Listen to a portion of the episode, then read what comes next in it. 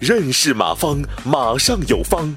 下面有请股权战略管理专家、泰山管理学院马方院长开始授课。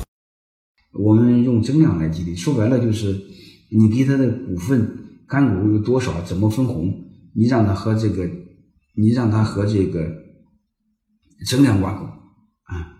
增量挂钩啥意思呢？嗯，就是我给你二十个点的干股，嗯，但是。分什么呢？分增量。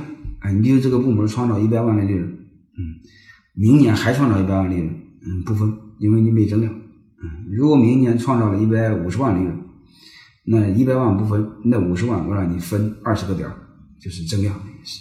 我不知道大家能明白这个意思没？我用一个图给大家表示一下啊。我看你看这样是不是看得清楚一些？啊，怎么点呢？哎，对，啊，这是存量，嗯，然后我们大家一起创造增量。嗯，存量是老板的，嗯，增量是市场的，那这怎么办呢？我们还创造增量，嗯，创造增量怎么办呢？老板和弟兄们一起分增量，嗯，增量怎么分呢？按约定的比例分，嗯，你比如谁考核，呃，和这个这个这个，呃，超过这个多少？嗯，比如，呃，谁的贡献大，谁分的多；谁的贡献少，谁分的少。啊，没有贡献不分，这是分增量的意思，嗯。当然，为了好算，你也可以这个，你也可以这个，呃，这么说啊，就是我给你十个点的干股，嗯，但是前提每年在上一年考核的基础上，你必须增长百分之三十的业绩，否则不给啊，这样也可以，这样简单一些啊啊，大概就这个意思，就是什么？就是我们对所有的考核必须建立在增加的基础上，你不增加的基础上，你考核考核半天，他分的是分的是锅里，那锅里是谁家的？锅里是老板的，大家不愿意，对吧？大概就这个意思啊。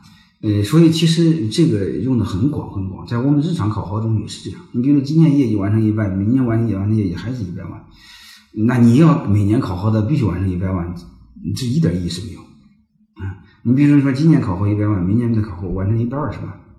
嗯，这样才行啊！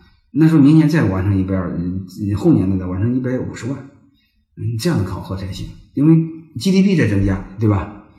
嗯，竞争对手市场份额在增加，我们呢，你怎么着也得超过 GDP 的增长嘛，啊，所以我们在超过 GDP 部分多给，嗯，不超过的不给，啊，打平手没有用，啊，我想这样才更有意义，啊，所以我想今天和大家第一个分享的就是。分增量，嗯，增量的好处就是鼓励大家多干，嗯，然后我们呃一起创造未来啊，嗯，其实，在我们这个呃日常的考核中，我要更建议大家考核增量，嗯，比每年自然增长得保证十个点啊，就是考核合格也得这十个点啊，你比如这个这个，你像得八十分的，你怎么着得。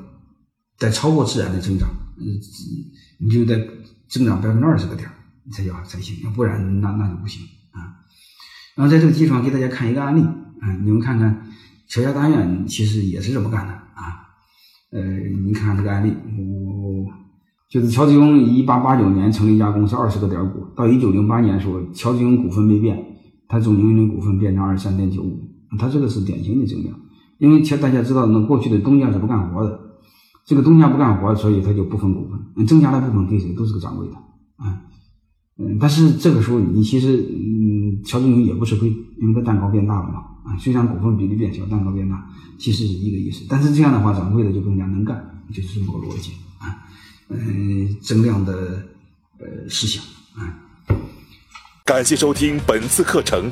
如您有更多股权问题，请微信搜索“马上有方”官方公众号。泰山管理学院自二零零七年起开设股权管理课程，每年有上万名企业老板学习和实践泰山股权管理法。